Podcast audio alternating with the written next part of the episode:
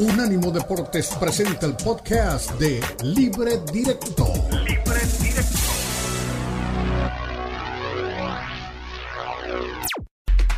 Unánimo Deportes presenta Libre Directo.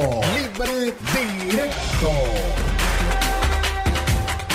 La mezcla del análisis de los expertos del fútbol mexicano, el fútbol europeo y los desarrollos más relevantes del deporte a nivel mundial, brindando un debate oportuno y animado con Ricardo Mayorga, Fernando Ceballos y Elizabeth Patiño. Esto es Libre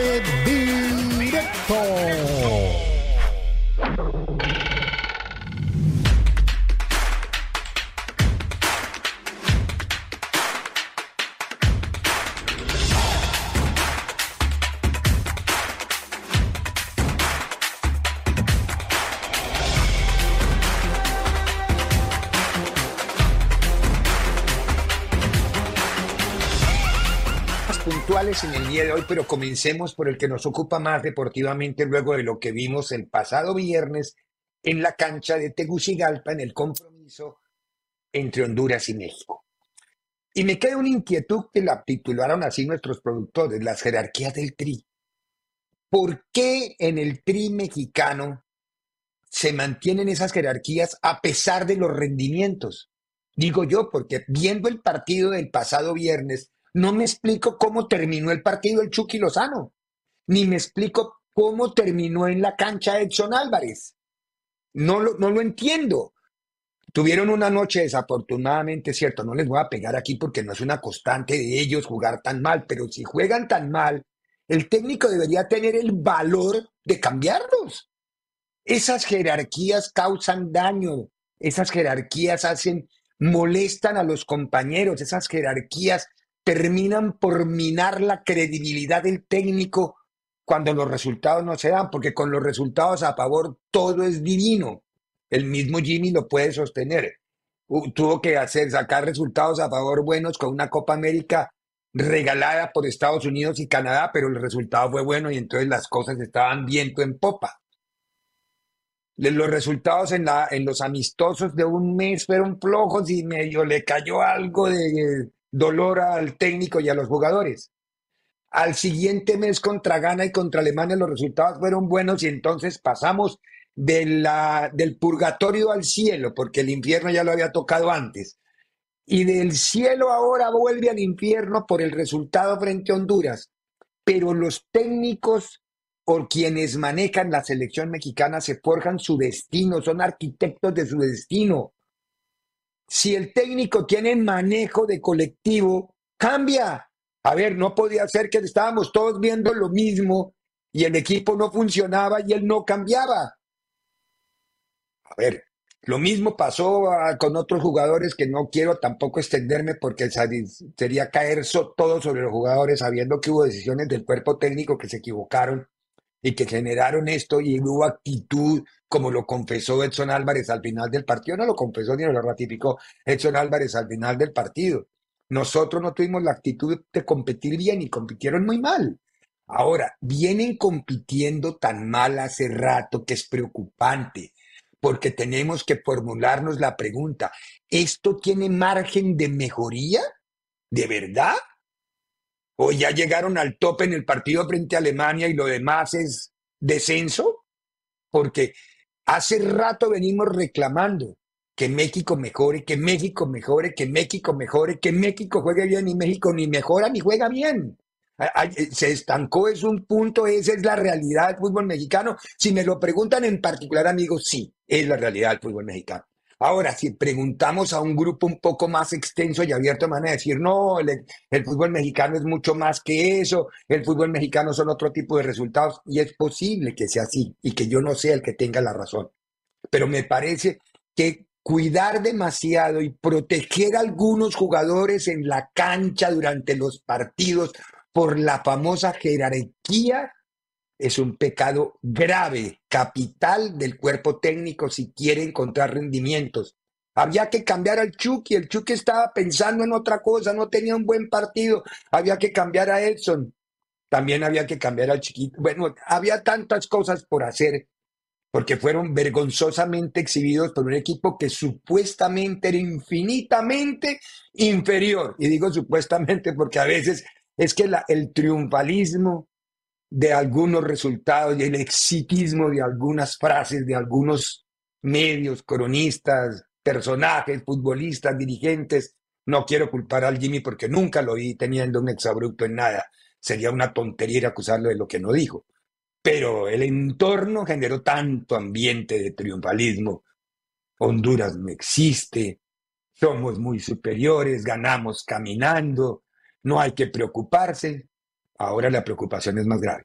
Creo yo que va a cambiar en el Estadio Azteca. Creo yo que la respuesta y las respuestas anímicas y futbolísticas de México van a ser otras para voltear ese resultado. Yo creo que sí.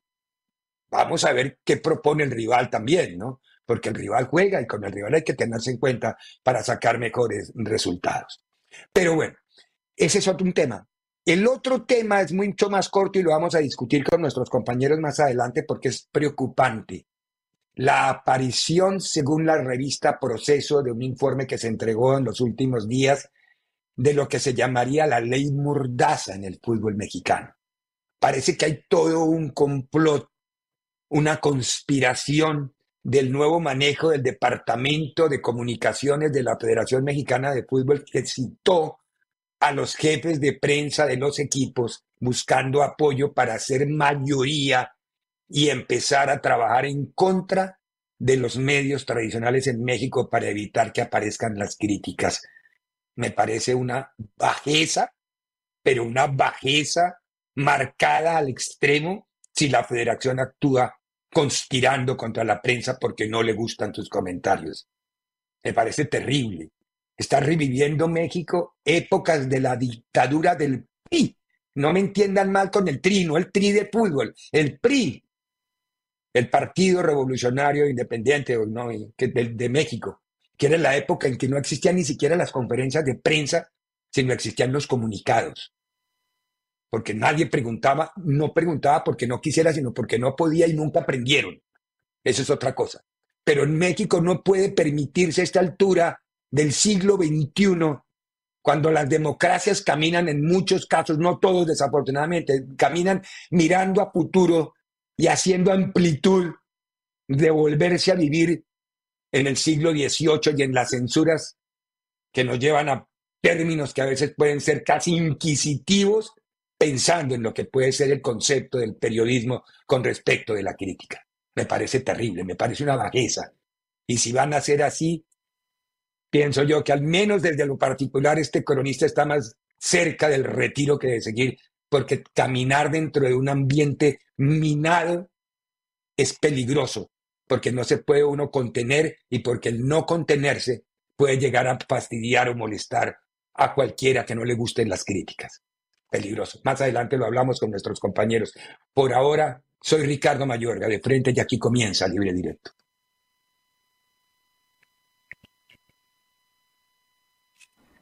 Don Fernando Ceballos, dos temas delicados y complicados para comenzar, ¿no? Esta vez uno que ayer entre él y tú, inclusive hay que reconocer a Rafa Ramos Villagrana, que fue el primero que empezó a filtrar la información de la revista Proceso, y el otro que es el futbolístico. A ver, Jimmy Lozano, Fer querido, lo, puso, lo pusieron los jugadores y los jugadores lo van a poner y lo van a quitar. Si sigue así, espero que no, porque lleva muy poco tiempo y tiene margen todavía de mejoría, falta el partido de vuelta. Pero el técnico, si no tiene capacidad de reacción para cambiar lo que no está funcionando bien dentro de un partido, no, no sirve. ¿Para qué nos metemos mentiras, Fernando? Si el técnico no tiene no, capacidad pero yo, de reacción. Yo, yo, creo que lo de, yo creo que lo del viernes no es culpa de Jimmy Lozano. O sea, es lo mismo de Qatar, a ver, es lo mismo. No vio, no vio que el Chucky, que Edson estaba jugando el peor partido de su vida no los tocó. ¿No viste la actitud de todos los futbolistas? Dime uno que se salve. No, de acuerdo, de acuerdo. No, no, esa parte sí. Uno, pero digo, la actitud es una cosa, pero el rendimiento en la cancha futbolístico es otro, Fernando. Esto, esto, no es culpa, esto no es culpa de Lozano. Si los futbolistas no tienen la personalidad para ir a jugar contra Honduras. Un Honduras que hay que decirlo, ¿eh? Jugó muy bien, pero no fue hostil. No, no, no es el calor ni la humedad de San Pedro Sula, no es el pasto alto, no son las serenatas y, amedrentar a la selección una noche antes o desde que llega. La verdad que la gente en Honduras se portó bien, el estadio o por lo menos la cancha estaba en perfectas condiciones, no había esa humedad y ese calor asfixiante que suele haber, insisto, en San Pedro Sula, o sea, no, no, no eran unas condiciones en contra de la selección mexicana. Y así esta selección no tuvo la personalidad de ir a jugar. Ahí es en donde hay que, hay que preguntarnos eh, por qué México es una selección bipolar. Y, y no es una selección bipolar de ahorita, es una selección bipolar históricamente. Una selección que le puede hacer un partidazo a Alemania porque es la víctima, porque ahí es el equipo chico, porque ahí... Equipo chico, exactamente. es el equipo que no tiene que proponer y cuando le toca cambiar de rol y ser el equipo que tenga que ir a proponer a una cancha ajena, es cuando estos futbolistas históricamente no tienen la personalidad para hacerlo. Es la realidad. Selección de equipo chico, es un equipo chico la selección mexicana. Y ese es el, mundo en el que le toca vivir y por más de que inflen el globo y hagan creer que México es eh, y puede competir con los mejores, es una selección medianita, medianía, vive en la medianía, no puede dominar ni siquiera la zona futbolísticamente más pobre o una de las más pobres que hay en el mundo. Entonces, esa, esa, es la razón, Ricardo, porque igual hubiera sido el Tata o igual hubiera sido Coca o igual hubiera sido quien sea. las historias eh, terminan siendo las mismas. Cuando México tiene que enfrentarse eh, siendo ellos, no quiero decir el equipo grande, pero siendo ellos el equipo que tiene que ir a proponer ante un rival en, en teoría menor, les cuesta un mundo. Y esto es históricamente. Entonces, esa es la realidad. Una, una selección, porque mira, México pudo haber perdido en Honduras. No, no, no, no pasa nada. Hay muchos partidos que se pierden mm, circunstancialmente. Eh, tienes llegadas y no la metes. De repente el rival tiene una y te la manda a guardar, lo que sea. El tema es que a México le pasaron por encima. Lo borraron de la cancha durante 90 minutos. O sea, la selección mexicana no existió en Honduras. Ese es realmente el, el cuestionamiento. Y del otro ya estaremos hablando porque eh, me parece que que, que, que pues digo, si, si al personaje en cuestión no, no, le, no le gusta que se le cuestione, no le gusta que, que se digan las cosas como son, pues entonces hay, hay, un problema, ¿no? Porque eso se transmite a los jugadores y hoy los jugadores de la selección mexicana desde hace muchos años viven en una burbuja en donde se creen intocables, en donde ellos mismos se creen que son una potencia mundial, en donde no puedes criticarlos porque los señores no soportan la crítica, pero lo peor de todo es que tampoco tienen autocrítica. Entonces, eh, viven en una burbuja jugando en la comodidad de los Estados Unidos, en donde creen que eso es el mundo futbolístico y, lamentablemente pasa lo que pasa. Yo quiero ver lo que va a ser mañana el Estadio Azteca, porque sí, yo, creo que la afición va a ir, va a apoyar, va a ir con la esperanza de que México remonte pero si las cosas no empiezan a salir, la ficción le va a empezar a exigir a la selección mexicana. Y yo insisto, hay un divorcio entre la afición en México y su selección. ¿Por qué? Porque desde hace muchos años esta selección tiene abandonada a la afición de México y vienen porque tienen que jugar aquí, porque no les queda de otra, porque si la federación pudiera, este partido mañana se jugaba en Dallas o en Chicago o en Los Ángeles o, en cualquier parte en donde iban a llenar el Rose Bowl con 90 mil personas a 100, 120 dólares el, boleto. Entonces, e, es, es, el tema, Ricardo. Yo, yo, entiendo que el fútbol es un negocio, pero cuando tú lo manejas en un 80 o 90% negocio y 10% todo lo demás, pues no nos quejemos de que Honduras te pase por encima. Tiene toda, toda la razón. Eh, antes de ir a la pausa, mire, acaba de decirnos este breaking news. Eh, la apertura de la Copa América en Atlanta, en el estadio del Mercedes-Benz Stadium. La clausura, la final en el Hard Rock Stadium de Miami. Ya está definida lo que será la Copa América 2024 el próximo año. Se inaugura en Atlanta, se clausura en Miami. hablando de Copa América y de la participación de México, yo creo que México va a llegar a la Copa. Eh, yo no creo ni siquiera que México vaya a la repesca, pero bueno, tenemos dos segmentos más para hablar de esto. Vamos a la pausa y a la vuelta eh, escuchamos, escuchamos justamente a Jimmy Lozano, a Edson Álvarez y sacamos conclusiones de qué le pasó a México el viernes. Pausa y volvemos. En breve continúa Libre Directo en Unánimo Deportes.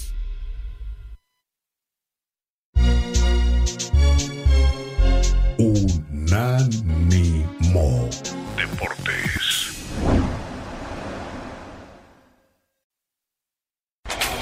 Continúa Libre Directo en Unánimo Deportes.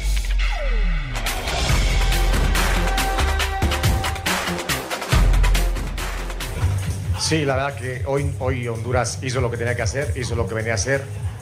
Eh, fueron superiores, ahí está el marcador, fueron contundentes y a nosotros nos costó muchísimo. Creo que el primer tiempo no, no supimos eh, encontrar a los jugadores que tenían mayores posibilidades de hacerles daño y, después eh, buscaremos mejorar, ¿qué te digo? Buscaremos mejorar, seguramente lo vamos a hacer porque falta un partido, porque vamos a casa, porque sabemos que vamos a tener el apoyo como ellos lo tuvieron aquí y, y bueno, eh, seguramente haremos un mucho mejor partido que hicimos hoy. Sí, bastantes conclusiones. Obviamente que no voy a venir acá a decir, a decir mentiras. Eh, estamos muy, así como yo creo que la mayoría de mexicanos en este momento estamos muy decepcionados, muy tristes por el resultado, por lo mostrado. Eh, simplemente no estuvimos a la altura. Pero bueno, eh, qué mejor que nos pase en este momento para, para abrir los ojos a la realidad y darnos cuenta que, que tenemos que seguir mejorando. Eso, ¿por dónde pasa la falla, si se le puede decir así, de que contra Alemania dan un buen partido y vienen a Centroamérica y sufren de esta manera? Sí, claramente, no es un secreto que, que acá tienes algunas, algunas cosas en contra, eh, pero bueno, no, no, no vamos a buscar excusas. Como lo vuelvo a comentar, eh, somos responsables de lo que hicimos, de lo que dejamos de hacer el día de hoy. Y yo creo que este partido se, se pierde en grande, en grande en gran porción por, por, la actitud. No estuvimos a la altura de la actitud.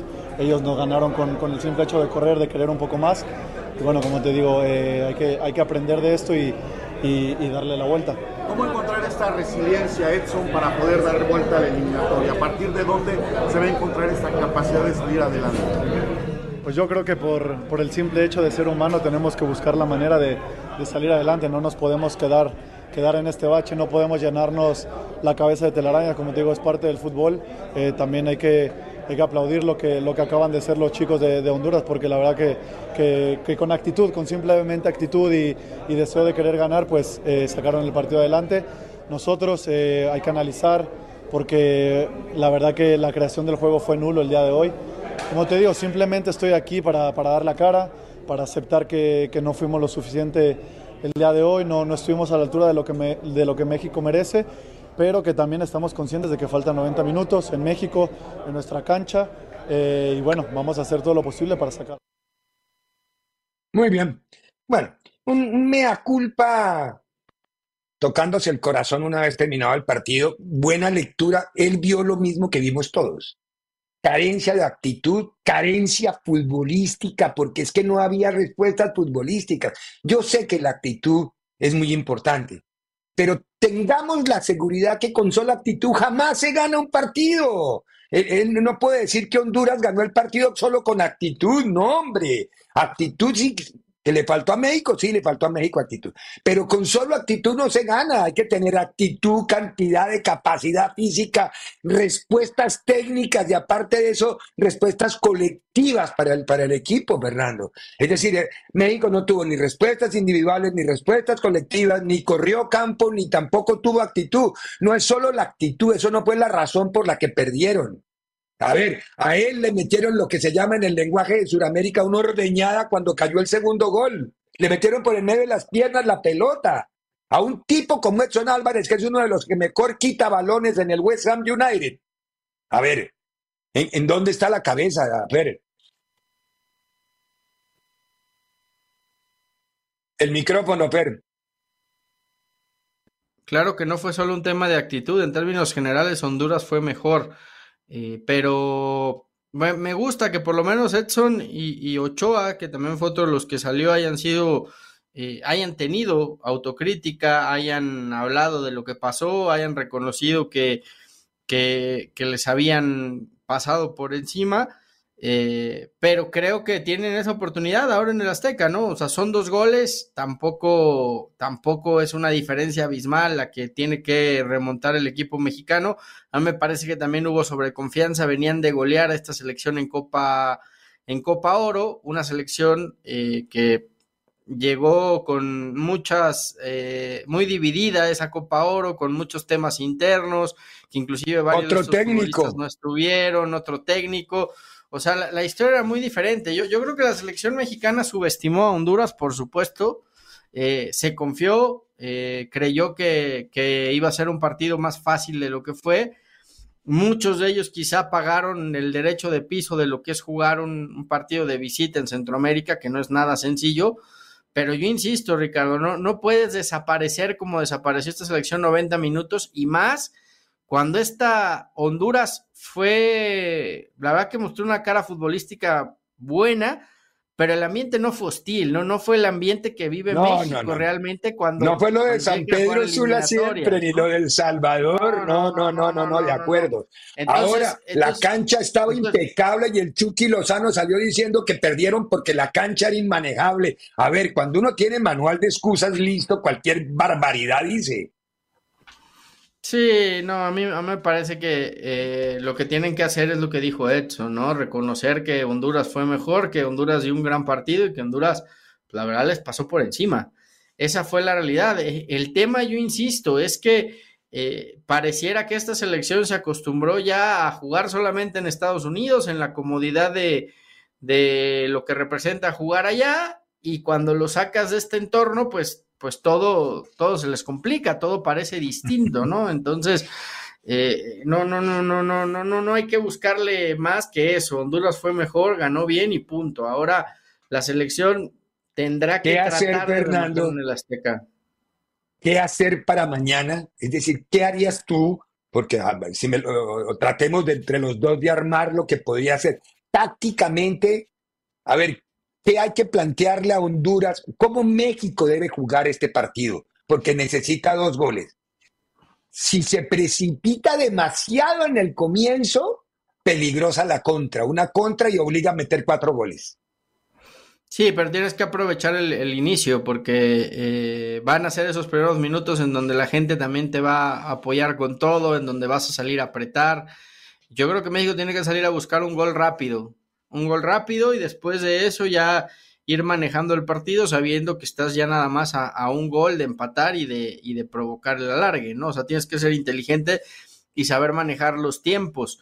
Eh, del 11, no sé, Ricardo, es que eh, el 11 que paró contra, contra Honduras era prácticamente el mismo que jugó contra, contra Alemania, o sea, solo quitó a, a Antuna y puso Orbelín. El resto era, el único cambio. Y, a Chávez, a Chávez lo puso y quitó a, Romo, ¿no? Fueron los únicos dos cambios que hizo en cuanto al once de Alemania. Entonces, eh, no sé qué tanto le vaya a mover, porque también los que entraron, no es que hayan marcado, o sea, la verdad que Quiñones no pasó nada con Quiñones, no pasó nada con Raúl Jiménez, o sea, Antuna tampoco eh, marcó una diferencia. Entonces, yo, yo no creo que vaya a cambiar radicalmente Lozano. O sea, yo no veo que vaya a salir ahora con Henry y con, y con Huerta y con. Yo creo que les va a dar la confianza a los futbolistas. Por, principio, porque bien lo dijiste tú, ¿no? Él está ahí y se debe a ellos. Entonces, a mí lo más lógico es eh, un once muy similar al que vimos en Honduras eh, esperando que estos futbolistas saquen el amor propio, reaccionen y veamos un fútbol más parecido al que mostraron contra Alemania, ¿no? Sí. Ahí estamos viendo justamente, estas son las últimas, ¿no? Por ni las últimas imágenes del entrenamiento de ayer, del, del, del, del tri ahí en el, en el CAR, sí, fue las que mandaron anoche, sí, de lo que fue el entrenamiento de ayer en el CAR. Ojalá, Fernando, ¿no te arriesgarías a arrancar con Henry Quiñones por como nueve y nueve y medio? Conociendo la cancha del Azteca, siendo el respaldo del América, bueno, no sé, se me ocurre. Y jugar igual con, con, Chucky o con Antuna o con por los costados en un en una especie de diamante de, sí, de, rombo al ataque, no rombo en la mitad, sino más rombo al ataque, y para que sea un poquito más profundo, tenga distraído al fondo de, Honduras, no le permita desconectarse a, ninguno de ellos y que Edson se concentre en Palma, porque Palma, Palma es un, está jugando muy bien en Europa y aparte de eso, Palma fue el autor intelectual del desastre que se vio de, México en, frente a Honduras. Todo el mundo habla del Choco Lozano. Para mí, Palma, qué pedazo de jugadores de Palma.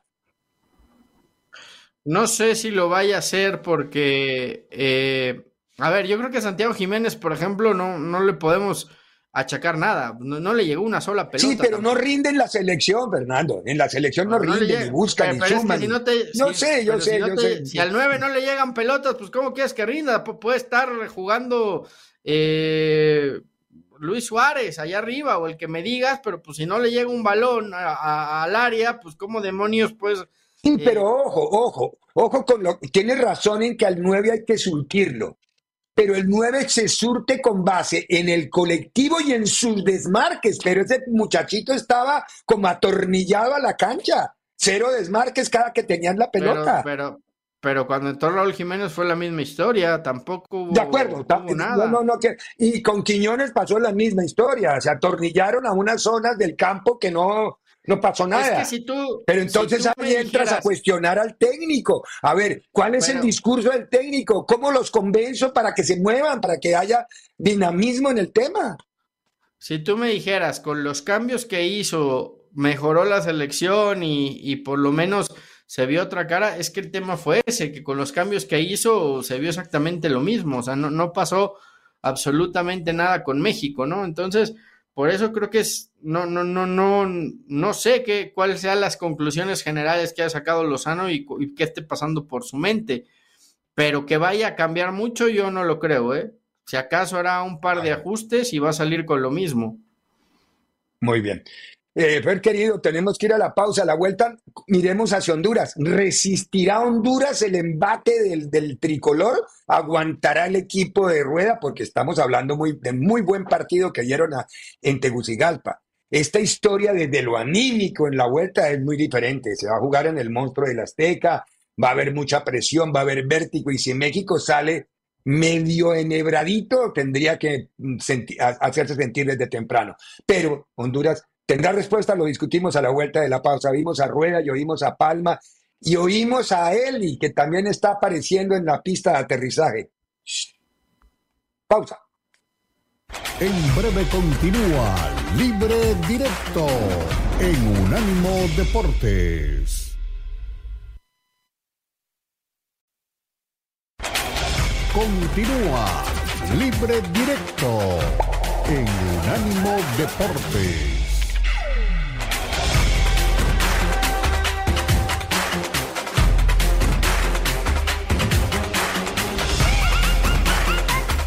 Creo que todos los partidos eh, van a ser intensos como el de anoche y más este juego que, define el, cupo.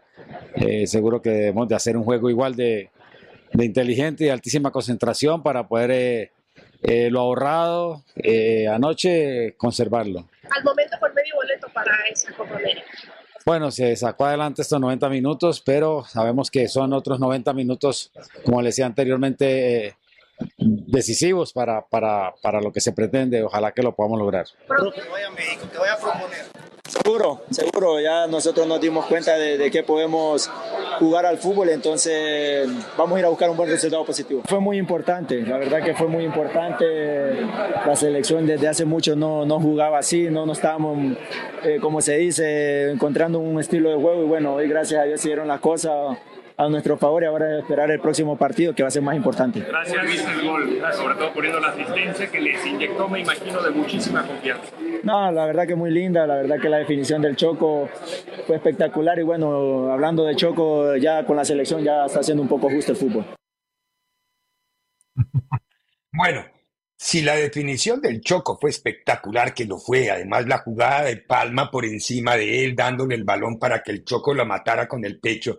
Ante, obviamente no quiero quitarle ningún mérito a Honduras porque fue espectacular la jugada como jugada. Eh, desde el punto individual de cada uno de los dos protagonistas y como colectivo de Honduras. Pero a ver, los dos centrales de México andaban comiéndose las tortas, como dice el, el, piojo Miguel Herrera. Eh, de verdad, es decir, cómo actuó de fácil el Choco en el momento de recibir un movimiento, se quita encima a, Montes, y en el otro movimiento deja sembrado al, chico del, de, al, otro zaguero central, con una facilidad pasmosa. Y si algo tuvo Palma es que pudo convertir el tercero que, lo sacó Gallardo en la línea de una jugada que esa sí hubiera sido magistral porque era casi sin ángulo y ya había dejado al arquero en el camino. Pero bueno, doña Eli Patiño, antes de que nos diga, va a resistir Honduras, yo me imagino que usted tiene una visión muy clara de México. ¿Quedó decepcionada? ¿La sorprendió para bien o para mal este México último, Eli? ¿Cómo están, Fer Ricardo? Pues mira, yo creo que termina decepcionando a, a todos, ¿no? Porque veías de ver una, venías de ver una actuación mucho más competitiva, mucho más intensa, con un mejor orden defensivo contra Alemania y después de lo que viste contra Honduras.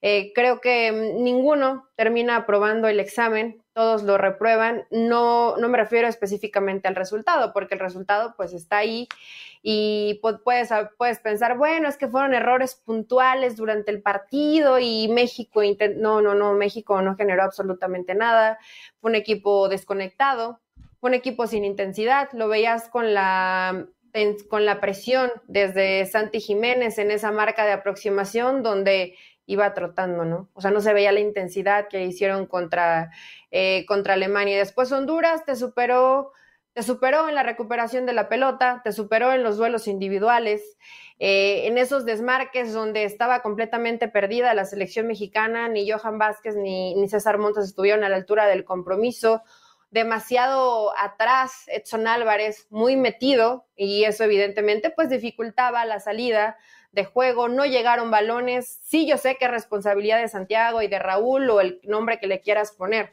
pero si no te llegan pelotas también se vuelve muy difícil pensar que el centro delantero va a ser el que te va a llegar a, a resolver. Romo todo el tiempo recibiendo de espaldas, se supone que es el jugador que te puede dar un pase largo, un pase entre líneas, pues de espaldas pierdes un tiempo, ¿no?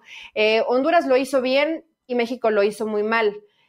Y después en la dirección técnica, creo que también Jimmy Lozano se quedó un poco corto. Esta situación que a mí me parecía positiva, respaldar el trabajo que vienen haciendo ciertos futbolistas, eh, que te daban resultados, bueno, lo respaldas, pero si no te están funcionando en los primeros 45 minutos, cámbielos. Haz cambios demuestra algo, no te esperes, porque parece que a Jimmy ya le, se le hizo como costumbre o no sé si como cábala, minutos 60 y algo, casi 70 y comienza a hacer los cambios. Y realmente cuando hace los cambios, a lo mejor todos esperábamos el ingreso de Quiñones porque decías velocidad y potencia, pero entró cuando ya todo estaba hecho pedazos, ¿no? Y el equipo se partió y todo se volvió un desastre, como vimos la actuación de la selección mexicana ante un Honduras que también sorprendió, pero para bien probablemente desde Fabián Coito yo no veía un partido tan completo, tan bien jugado como lo hizo Honduras ante la selección mexicana. O sea, ya tiene un ratito, desde aquella Copa Oro que ya tiene dos años. Entonces, eh, realmente Honduras está, está haciendo bien las cosas. Y también lo, que no hace la selección mexicana, Ricardo Fer, y, eran pruebas, son pruebas importantes para el Jimmy Lozano. el partido de mañana va a ser complejo, pero si Honduras te mete uno, tú tienes que meter cuatro y México no genera. O sea, ahí es donde realmente se viene el problema. Y yo sé que sí van a estar y si no se inventarán reclasificación y si no la reclasificación de la reclasificación y México va a estar. O sea, eso me queda claro. Pero más allá de eso, el funcionamiento debe preocupar. Te escuchaba, porque fueron problemas técnicos los que me orillaron a entrar hasta esta hora.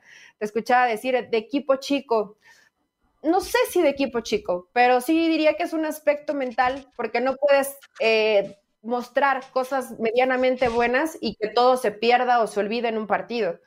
Tampoco es así. Pero es la historia de la selección mexicana. ¿eh? exacto. México históricamente es equipo chico.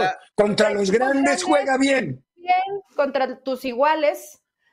Somos una selección bipolar, Eli. Hay que decirlo como es. México es bipolar. México es una selección que mañana puede ir a jugar contra el campeón del mundo y le hace un partidazo y entonces en todos lados se habla de México y no, qué bárbaro este México. ¿Cuál es la realidad de México? ¿Cómo evalúas una evolución, un crecimiento? Mediana, no, no. Medianía. contra los chicos juegan México, La realidad, de, la realidad de México hoy la vimos el viernes, la de hoy. Esa es la realidad de México de hoy, la que vimos el viernes. ¿Sí? Es una, es una selección medianita. Es la realidad, una, una, una selección mediana que eh, cuando no le toca ese rol de ser protagonista, sus futbolistas se crecen y van y luchan y compiten, y cuando México tiene la obligación de ser protagonista, porque en teoría o teóricamente enfrenta a un rival de menor jerarquía, le cuesta un mundo, ¿no? E, esa, esa es, la, es la realidad de la selección mexicana, ¿no? Eh, porque esto, esto que pasó ayer o, que pasó el viernes, yo creo que lo que sorprende es la clara superioridad que tuvo Honduras, pero pues a la selección mexicana históricamente le cuesta un mundo ir a jugar a Centroamérica, cuando debe de ser el protagonista, cuando tiene que eh, ser ese equipo que diga juego igual de local o de visitante, le cuesta un mundo. Yo ya hablamos de estos futbolistas y de Lozano, pero si nos vamos años atrás es la misma y la misma y la misma y la misma historia. Cuando ganó Juan Carlos Osorio, ¿cuánto tenía México de no ganar en Honduras? Y ganó por la mínima, ¿eh? O sea, no, ¿no? Entonces tampoco. Con el, movimiento de Jürgen Dana ya cargado a la derecha como lateral y después como eh, punta. Esa, esa es la realidad. Y que además, Eli, pues eh, en México hay quien infla, infla, infla, infla, infla, infla, infla el globo tricolor y entonces creen que, que México es una potencia obligada a ganar la Copa del Mundo o estar entre los mejores. capacidades? Yo sé que en un partido de Copa del Mundo, en un partido donde te disputaras algo que no fuera amistoso, a lo mejor Alemania te golea. A lo mejor, es muy probable, es un equipo que es muy superior a ti y que han sido ya campeones del mundo.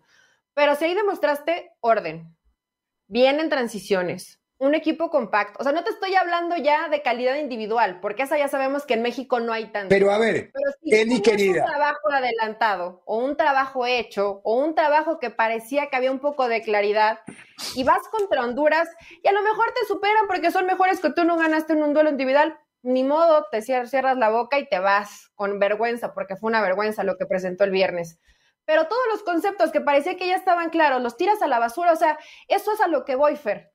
Pero ¿por qué tenías claros los conceptos con una Alemania que te deja jugar? Porque Alemania deja jugar. Alemania no es un equipo que se encierre, porque Alemania siempre es de propuesta. la, jugada, la jugada que es por el sector, no te, no te, no te pueden quitar. El del segundo gol. Entre dos. Estás a Edson, un tipo que juega en la Premier.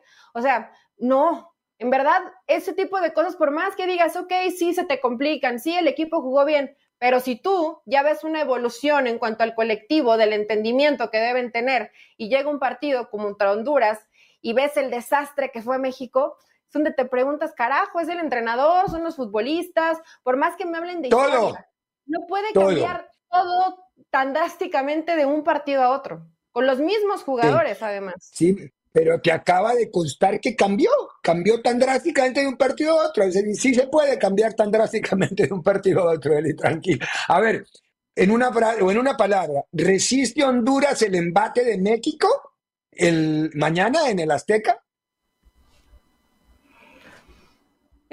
Mm, no me imagino una actuación tan mala como la del viernes.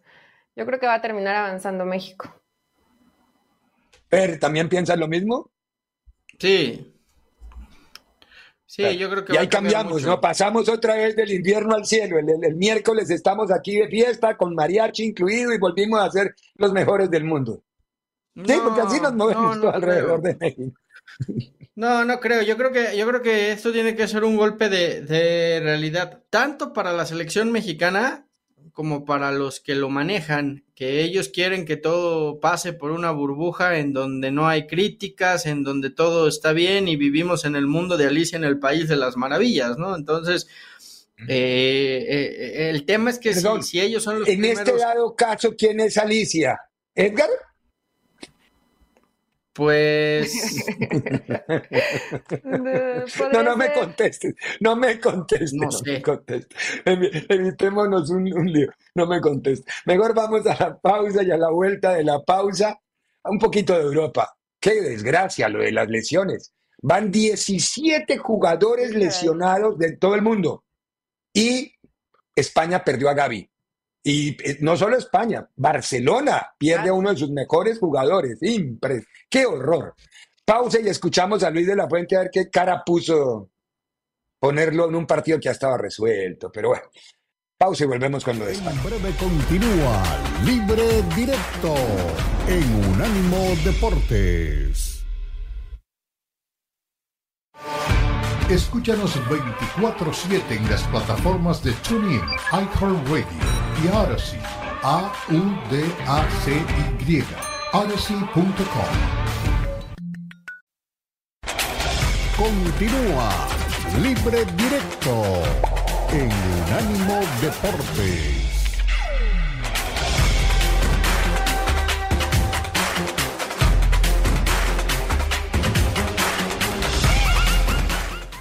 Hola, buenas noches. Eh, entiendo todo, ahora mismo entiendo todo, Alfredo.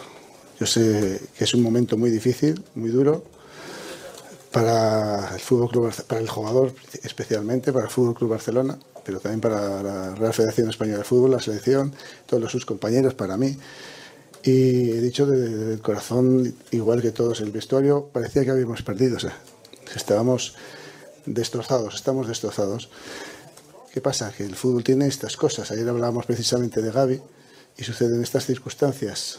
Desgraciadamente no sé por qué se, da, sí, lo sé, en el sentido de que el fútbol es una actividad de riesgo y esta es la parte fea del fútbol. Son incontrolables y, y lo lamento por el jugador muchísimo, todo. Edu.